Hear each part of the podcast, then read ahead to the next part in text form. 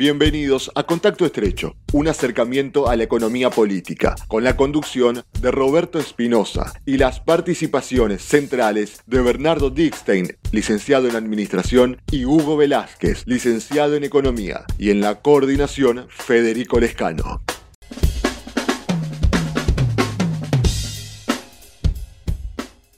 Hola, buenas noches. Otra vez, otra emisión de Contacto Estrecho. Y como siempre, tratamos temas que, temas que tienen que ver con la actualidad. Y en esta oportunidad, por supuesto, se habló y se habló mucho acerca de la toma de tierras. ¿Fue realmente una toma de tierras? Es el primer interrogante rápidamente que tenemos que revelar y, por supuesto, la, la respuesta es no.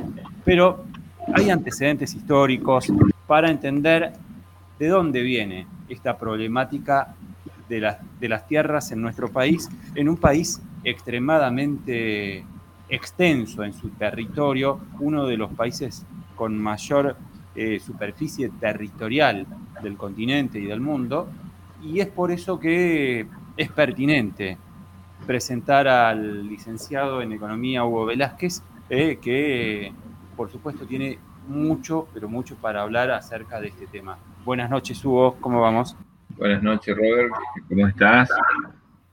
Eh, digo bien, eh, Hugo, que este tema no es un tema nuevo, que esto es algo ya que hace mucho tiempo, que hay un montón de experiencias históricas que podés describir acerca de por qué esta problemática de tierras no es novedoso. Y ya en el siglo XX, para para eh, fines de la década del 20, ya las mejores tierras productivas ya estaban repartidas en, pocas familias. Em, eso ya comienza con la primera expansión eh, eh, hecho en 1820 en adelante, con los directores supremos, como Martín Rodríguez, que ya se, expandió hasta lo que hoy es Mar del Plata, después con Rivadavia, que se, llegó hasta enfrente de lo que hoy es Vietnam, en Carmen de Patagones. Después viene la, otra expansión de la primera campaña al desierto de Rosas, primera campaña de Rosas, y después la segunda campaña que fue mucho más grande todavía, este, y donde a los participantes se le pagaba con tierra. Entre ellos, Rosa recibió más de, este, más de 100.000 hectáreas, incluido, incluido la isla de Choel Choel. Miren el mapa, la isla de Choel Choel está en, el, en, la, en Río Negro, en el Río Negro. Lugares paradisiacos hoy, ¿no? Hoy paradisíacos, sí, sí, sí. Lugares turísticos. Sí. Y bueno, hay otro ejemplo, como al Perito Moreno, que después de arreglar el tema limítrofe con Chile, eh, le, dieron lo que hoy es toda la zona de, Bariloche. Y él, en cambio, lo donó para un parque nacional. Y él, este, ahí comenzó los parques nacionales en la Argentina. Eh, un dato, una pregunta que se viene me parece que se impone, Hugo, que tiene que ver con eh, las ocupaciones de tierras. En este aspecto, eh, esa donación o esa entrega que hacen en la campaña del desierto, eh, hay que mencionar algo que me parece que es relevante y que tiene que ver con los originarios, no los representantes de los pueblos originarios que ocupaban esas tierras, que eran los dueños de esa tierra. Seguramente estaban los mapuches o estaban alguna comunidad originaria o no. Ahí hay una discusión histórica. El líder era Calfucurá, que tenía un escriba francés. Y este, a siempre se lo consideró como chileno. En realidad también nacido en Chile. Este, y viene con intención, no, viene con intención también de invadir el territorio. Él llegó invadiendo el territorio. Este, eso le, costó sangre a las tribus del sur de la provincia de Buenos Aires, frente a Calfucurá, en la toma de la provincia de Buenos, parte de la provincia de Buenos Aires. Digamos, a ver, para tener una idea, que Calfucurá llegó a manejar lo que hoy más o menos denominamos Comahue. pero llegó un poquito más arriba porque llegó hasta el sur de la provincia de Córdoba, su zona de control. Y este, con, los ataques permanentes sobre, sobre las, los pueblos de, de Buenos Aires, Santa Fe y de Córdoba. ¿no? De Santa Fe y de Córdoba. Eh, esto fue toda una cuestión, ahí hay una discusión histórica muy interesante porque este, parece ser que había sí un, un, objetivo hegemónico de parte de Calfucurá en ese momento en el tiempo. Pero este, más allá de eso, porque, bueno, es famoso, por ejemplo, ¿ves, ¿ven los pueblos que terminan en Co? Cutralcó, por ejemplo. Bueno, esto lo pusieron los mapuches y lo que significaba era que ahí había un corral. ¿Por qué? Porque iban y saqueaban los animales, saqueaban este, las localidades del sur de la provincia de Buenos Aires, de Santa Fe, de Córdoba, etcétera, y iban llevando los animales a Chile. Y cada tanto tenían un corral, un co. Por eso, fíjense en el mapa, hay, varias localidades que se llaman, eh, que terminan en co. Pues significa corral. Era parte de los saqueos que hacían este, los mapuches en esa zona. Eh, liderado por, por Calfucurá. Eh, bueno, a eso se, frenó y el Estado-Nación lo toma a partir de la campaña que hizo el general Roca. Ahora, las consecuencias para los originarios fue bastante mala, porque este, cerca de 10.000 originarios pasaron a la servidumbre en, distintos, en distintas haciendas de los grandes terratenientes de Córdoba, Santa Fe, Buenos Aires. Cuando decís servidumbre, Hugo, ¿estás hablando de esclavitud? Y es un, es un intermedio entre el hombre libre y la esclavitud, eh, entre un trabajador y la esclavitud. La servidumbre siempre se hace referencia a la Edad Media, en la Europa medieval, donde se trabajaba para, para, un, para un noble era un siervo de la, de la gleba. Y este, ellos terminaron, terminaron eh, se, dividió, se dividió este, esos, esos originarios, se los dividió entre distintos hacendados para el trabajo, bueno, justamente en la ganadería, especialmente en la ganadería. Y hubo cuando se piensa, por ejemplo, ya tomando este antecedente histórico, cuando se piensa en una reforma agraria, es alocado eh, graficar, por ejemplo, comparar lo que ocurría en esa época con lo que ocurre ahora, pero se podría decir en ese contexto, Hugo, que ahí sí hubo una reforma agraria. Eh, no, no, ahí no hubo ninguna reforma agraria, sino los, triunfadores se iban quedando con grandes extensiones de tierra. Eh, después, donde sí, en el mismo momento histórico, donde fue un proyecto alternativo al de los grandes terratenientes de la provincia de la Pampa Húmeda, de Córdoba, Santa Fe y, y, Buenos Aires, en la Pampa Húmeda, la alternativa fue las colonias que se dan más o menos en la misma, eh, se empieza a dar en el mismo momento histórico. Y en las colonias fue más racional la distribución de tierras. Por ejemplo, provincia del Chaco. Es un clásico de la provincia del Chaco de la entrega de 100 hectáreas, de los colonos con 100 hectáreas, que no es algo alucinante en este, como propietarios de tierra, digamos, no es algo exagerado es más racional. Una familia que tenga 100 hectáreas, bueno, no es lo mismo tener 120 mil hectáreas, como los, tenían los grandes terratenientes. Eh, es en el mismo momento histórico tenemos, tuvimos dos modelos de, de, uso de la tierra en el país. Es muy interesante esta etapa. las colonias por un lado y por el otro lado los grandes terratenientes. Colonias por un lado, los terratenientes por el otro. Por el otro. Y además, no olvidemos que las colonias de, inmigración, de inmigrantes también desarrollaron la agricultura mientras tanto. Y los terratenientes fundamentalmente eran hacendados. De allí el viejo, dicho de Sarmiento, que este, los nombraba, los decía, la oligarquía con olor a bosta gobierna la república. ¿Por qué? Porque se dedicaban a la producción ganadera, fundamentalmente. Este, bueno, ya se habla que para el, este principio del siglo XX, las mejores tierras de la pampa húmeda ya estaban distribuidas. Y eso hizo que no se asienten más inmigrantes en la Argentina. De la, gran corriente de inmigración que venía europea, evitó que más inmigrantes se, queden en la Argentina, porque si tenían acceso a la tierra, como por ejemplo los fundadores de Resistencia. Este, ellos vinieron y entonces le ofrecieron estar de eh, alquilando campos, ser inquilinos de campo o a parceros en eh, Basavilbaso, en Entre Ríos.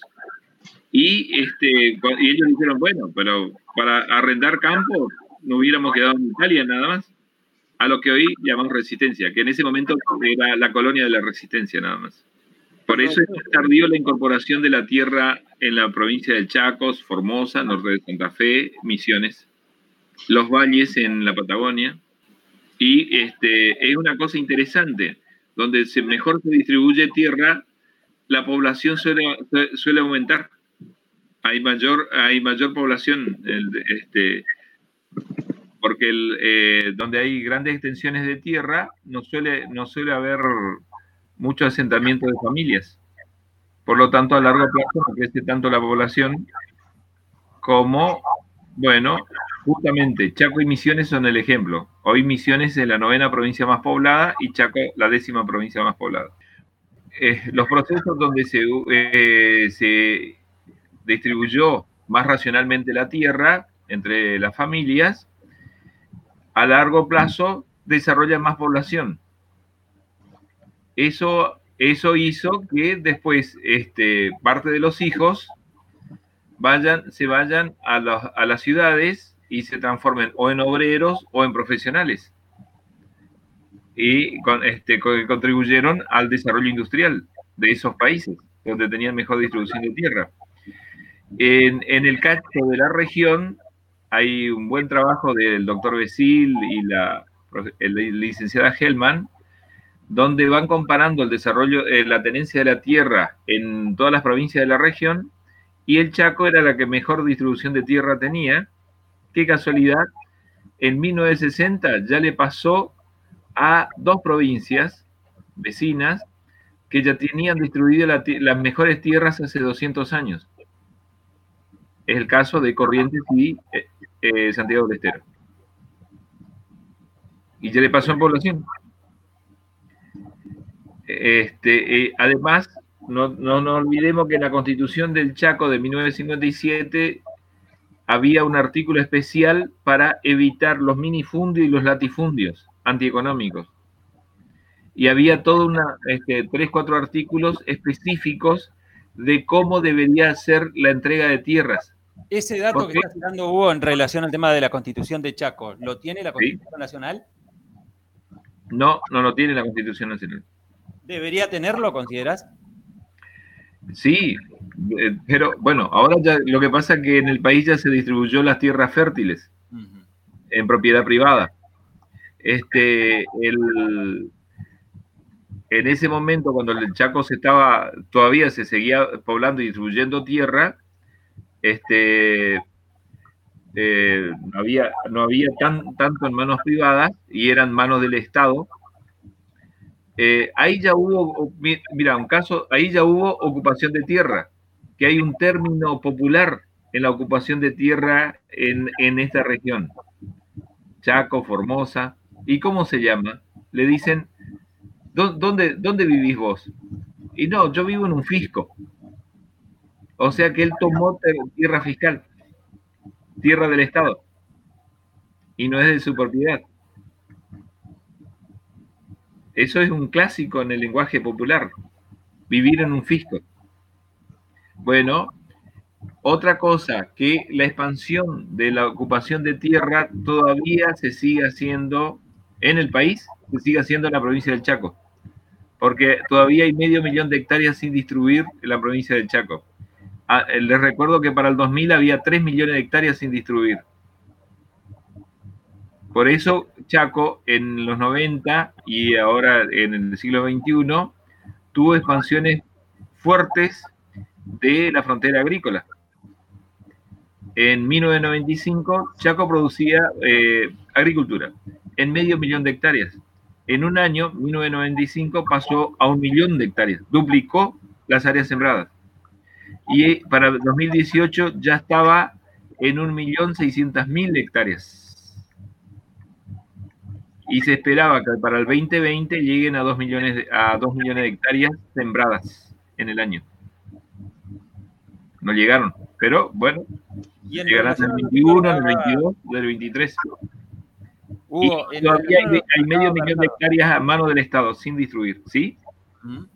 Y en relación a ese avance de tierra sembrada en Chaco, eh, ¿se toma en cuenta lo que decía, lo que subrayaba Bernardo en relación al tema de que el Estado que habría que tener algún ente que regule qué se siembra, por qué buscar un cierto criterio a la hora de sembrar y no que cada uno disponga según su propia voluntad qué se siembra. ¿Ese criterio se toma en cuenta en Chaco? Sí, se tuvo en cuenta por mucho tiempo. Este, hay un instituto de colonización que trabajó en ese tema, que fue mejor, peor, tuvo defectos, bueno, pero había un organismo de control para, el tema tierras. Y por, eso todavía en, el 2000 había 3 millones de hectáreas sin distribuir. Aunque, ¿qué pasó? Hubo un problema en el cambio constitucional. El cambio constitucional de 1994 en la provincia de Chaco, ah, este, en la vieja constitución no se permitía que las sociedades anónimas accedan a la tierra pública. La constitución de 1994 lo permitió. o sea que, eh, eh, como un retroceso en, el proceso de concentración de tierra. Chaco, que tuvo, este, en términos relativos, una mejor distribución de tierra que las provincias del nordeste y otras provincias del país, este, eh, tuvo unas medidas de retroceso a partir de la constitución del 94, de la reforma que se hizo constitucional del 94, al permitir que las sociedades anónimas puedan acceder a la tierra pública. Y después empezaron a aparecer propietarios con grandes, eh, grandes extensiones de tierra. Pero grandes, digo, en miles, mil y miles y miles de hectáreas. ¿no? ya no es, eh, ni siquiera es este, un propietario con mil hectáreas, que ya, ya parece bastante grande, este, sino con, con, gente con 10.000 hectáreas, ¿no? Propietarios de 10.000 hectáreas, para arriba. O sea que este, fuimos en un retroceso en, ese, en, en el tema de la propiedad de la tierra en el Chaco. También un fenómeno de los 90 y con, con la variedad de producción, porque se salió de la, de la monoproducción a una producción más diversificada. Eh, fue, este, aparecieron los pools de siembra que empezaron a arrendar los campos a los colonos. Y los colonos se fueron a, los pueblos y ciudades. Y ahí tenemos un proceso de fuerte crecimiento de los, de, las, de los pueblos y ciudades en el Chaco entre los 90 y el principio del siglo XXI. En, en, un momento, en los 90, la policía de Chaco informaba que para Gran Resistencia estaban entrando por mes cerca de 8.000 personas nuevas venían a vivir a Gran Resistencia. Que fue un periodo de muchos asentamientos. Porque, bueno, hubo un proceso de, se alquiló a, alquilaban los campos a, las, este, a los pools de siembra y los propietarios emigraban a las ciudades. Es un fenómeno nuevo en el Chaco. Vamos a hablar acerca de la reforma agraria. Cuando se habla de, reforma agraria, recién lo graficaba muy bien Hugo, acerca de cómo se fueron repartiendo las tierras, ¿no? Sí. Eh, y después eh, es interesante también observar lo que está pasando en la actualidad, el tema de lo que pasó en su momento eh, en el gobierno del general Perón, en donde sí se dio una, una forma bien minuciosa de reparto de tierras y que muchos, a partir de las declaraciones de Juan Grabois, que dijo hay que pensar en una reforma agraria, empezaron a hablar justamente de esa temática. Y es por ello que vamos a consultar a otro especialista, en este caso Bernardo Dickstein, que nos va a ampliar acerca de esa temática. Bernardo, buenas noches, ¿cómo andamos? Hola, buenas noches, ¿cómo están todos? Bien por aquí. Es un tema conflictivo aparentemente, pero lo es, es un tema conflictivo la reforma agraria. ¿Es aplicable, es pensable aplicar ahora en este contexto en el que estamos en una reforma agraria? Eh, a ver, antes que nada, lo conflictivo no sería la reforma agraria. Lo que ya es conflictivo es la tenencia de la tierra en Argentina, que Hugo graficó muy bien cómo está el panorama, este, y hay unos números interesantes este, de qué proporción de los propietarios, eh, creo que cerca del 1% de los propietarios son, este, tienen el 34% de, de las tierras disponibles, o sea que eso ya nos puede dar una idea de lo que ocurre. Pero esto también tiene que ver con una cuestión, algo lo tocó Hugo y profundizó bastante, tiene que ver con el proyecto de país. Eh, Alain Betty, que es un historiador y economista británico, eh, él en un libro que se llama Falsa Economía, analiza eh, los casos de Estados Unidos y la Argentina más concretamente, se pregunta por qué la Argentina no fue Estados Unidos. Y aparte de que señala el la resistencia a la industrialización del país por parte de, las clases que, eh, que, se, que, se, vienen repitiendo desde la consolidación del Estado-Nación, él hace mucho hincapié y grafica muy bien eh, lo que fue la distribución de la tierra en un lugar y en el otro, y él tiene una frase algo así como diciendo, este, más allá de que no sean números exactos, pero dice, en Estados Unidos a 10 millones de personas se le dieron 200 hectáreas cada uno. Y en la Argentina a 200 personas se le dieron 10 millones de hectáreas. Eh, eh, eh, esa es una muy buena síntesis que muestra la diferencia de los proyectos de un modelo y otro de país, que obviamente eso repercute en el resto y tiene que ver también este, cuando se dice de que la Argentina este, dejó de crecer o creció menos y que abandonó, abandonó un determinado modelo que, lo hizo un país exitoso hasta las primeras décadas del siglo XX, y en realidad la explicación, gran parte de la explicación está eso, en la distribución de la, de la tierra y en el agotamiento de un modelo agroexportador justamente basado en la tierra. Ahora, ¿qué, qué es lo que sucede eh, viéndolo un poco en la actualidad? Eh, en Argentina, por ejemplo, cerca del 90% de la soja se produce en tierras arrendadas. Es decir, que la mayoría de los productores, especialmente los pequeños y medianos, no son propietarios de las tierras donde, eh, donde siembran, donde siembran y cosechan. Entonces, ¿eso qué, ¿esto qué quiere decir? De que en Argentina, aparte de una distribución injusta de la tierra, hay una gran posesión de tierra con fines meramente eh, rentísticos, no con, fines, no con fines productivos. Especulan con el valor de la tierra en función de cómo es la cotización internacional de los commodities y si esa cotización tiene una seguidilla de años malos, cosa que se fue revirtiendo en los últimos tiempos, eh, entonces, directamente lo que, lo que se hace, eh, esto también hay suficiente documentación como para analizarlo, eh, se notan cada tanto grandes familias terratenientes que van vendiendo porciones de tierra como para poder cubrir sus necesidades. En definitiva, gran parte de la tierra en la Argentina nunca fue apropiada o tenida con fines productivos, sino fundamentalmente con fines especulativos. Ahora, la pregunta es, ¿cómo se cambia eso? Y evidentemente hay que comenzar por eh, tierras fiscales, que todavía en la Argentina hay abundante, eh, con, con, metas muy precisas de en calidad de qué y con qué objetivo se quiere entregar tierras fiscales especialmente a los pequeños y los medianos productores, en qué regiones del país. Eh, hay mucho por hacer. Ahora, cuando uno habla de reforma agraria, primero, políticamente a mí se me ocurre de que nunca una fuerza este, gobernante en Argentina pretendió avanzar seriamente en una reforma agraria. No sé cómo. Falta de voluntad política, falta de decisión, falta de, de, apoyo político en general. ¿A qué atribuís eso? Es una mezcla de todo lo que vos estás diciendo con una cuestión de límites ideológicos.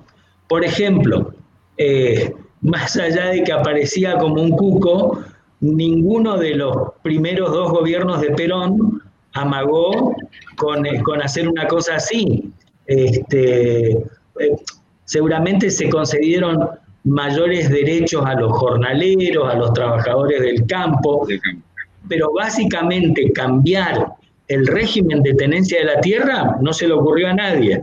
Después seguramente vinieron épocas donde era probablemente tanto mucho más complicado o mucho más conflictivo. Eh, creo que en el gobierno de Cámpora, el que era el secretario de Agricultura, intentó establecer eh, un impuesto a la tierra sin producir, eh, es decir, la renta un impuesto a la renta potencial de la tierra, inclusive aquí en Chaco, allá por el año 2012, cuando detrás de una supuesta reforma del Código Tributario lo único que se hizo fue alimentar, aumentar las alícuotas, un poco inclusive el impuesto inmobiliario rural, en algún momento se habló de eso también, pero evidentemente es un tema absolutamente muy conflictivo. Pero aparte, yo quiero ser específico en esto.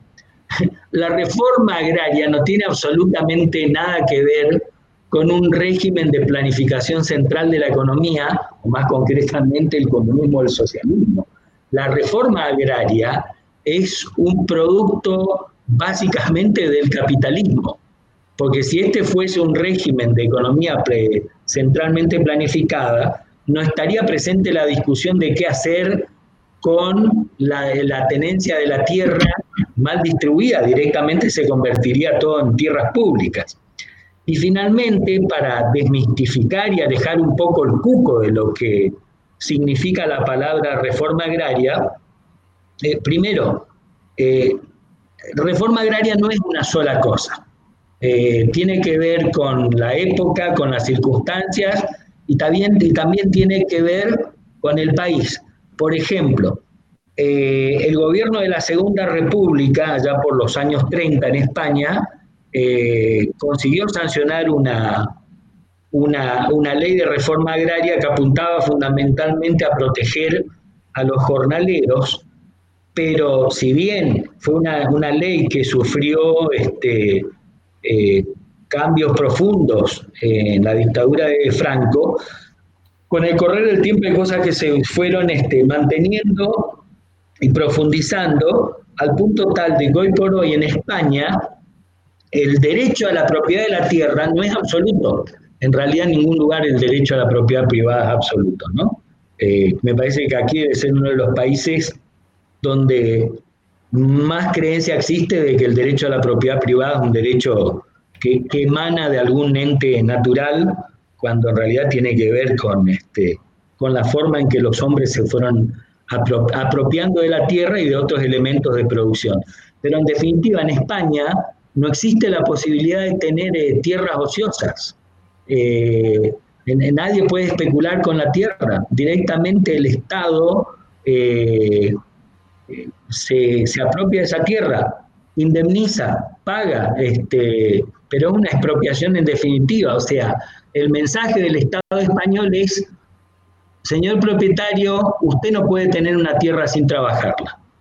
Inclusive, en Recordemos que España eh, es un país que tiene uno o dos millones más eh, de habitantes que la Argentina, pero tiene, eh, pero la Argentina la supera en 5,5 veces en, extensión. Y la mayoría de las tierras en, en España son áridas, son prácticamente desérticas, con lo cual la disponibilidad de tierra para trabajar es muy escasa. Eso también tiene que ver con la forma en que procede o procedía el Estado español. Inclusive cuando hay personas que muestran interés este, en obtener eh, tierras fiscales por parte del Estado español, el Estado español lo concede eh, de acuerdo a cómo es la productividad de la, de la zona, la extensión que concede puede ser mayor o menor, pero tiene un objetivo muy claro. Eh, la gente se tiene que radicar en esa extensión de tierra y la tiene que producir. No es simplemente tierra para tenerla. No sé si se entiende un poco la diferencia. Eh, hay una frase que se le atribuye a Zapata, eh, el revolucionario mexicano, que decía, la tierra es de aquel que la trabaja. Se podría aplicar eso, ¿no? Sí, eso tiene mucho sentido, porque en definitiva no, o sea, porque si uno lo piensa en los intereses de toda la economía, si uno lo piensa en aquello del bienestar general, del bien común, eh, ¿de qué sirve que, una persona o una empresa tenga 20 o 30 mil hectáreas y no la haga producir? Y la pregunta que uno también se puede hacer es qué pasaría si esa tierra estuviese mejor distribuida. Eh, por ejemplo, en la Argentina el terrateniente más grande eh, eh, son los Benetton, los hermanos Benetton, que tienen 920 mil hectáreas. Entonces la pregunta es, ¿qué, ¿qué, hacen con esa cantidad de hectáreas? Es cierto que la productividad de la tierra en la Patagonia no es la misma que la pampa húmeda, así como tampoco lo es en, el Chaco respecto de la pampa húmeda. Eh, pero en definitiva el gran, interrogante es cuál es el aporte que le hace a la economía nacional la tenencia de semejante cantidad de tierra de muy pocas personas. Menos del 1% de los propietarios tienen el 34% de la extensión de tierras cultivables en Argentina. Evidentemente, esa relación en la tenencia de la tierra no sirve ni siquiera para poder ser un país productor de alimentos, como se dice, o tampoco pues, sirve como para ser el, supermercado del mundo que un expresidente embanderó un slogan con, con mucha pantalla, pero poco, pocos logros en la realidad.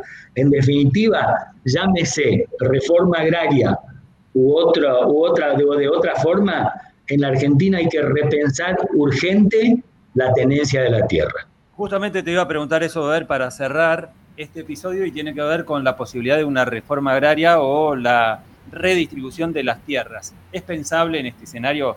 ¿Observás que esto puede darse en el corto o mediano plazo? Y me parece que no. Este, si uno lo analiza eh, desde el punto de vista estrictamente político, me parece que no. Primero porque para que estas cosas eh, realmente sirvan, hay que pensarlas para el largo plazo, no para resolver eh, cuestiones de coyuntura. Y si de la coyuntura se trata, podemos ver perfectamente qué es lo que pasa, eh, o en todo caso, para, para dónde se mueve la actual primera oposición, cuáles son los intereses que defiende. Eh, para lograr este tipo de cosas se necesitan acuerdos, se necesitan consensos, y aún dentro del mismo frente gobernante, eh, que para mí está, se lo puede particionar en tres, en tres partes claramente observables, dentro de ese propio frente hay sectores que se negarían a avanzar en forma profunda en una reforma de, en el régimen de, de tenencia de la tierra, que esto no se agota únicamente en una ley, dictar una ley, porque tiene que ver con la ley de tenencia de la tierra, pero tiene que ver con la disponibilidad de comunicaciones y tiene que ver con la disponibilidad de créditos para quienes explotarían esas tierras y tiene que ver con pensar eh, qué es lo que se quiere eh, que se exploten esas tierras, es decir, que se produzca.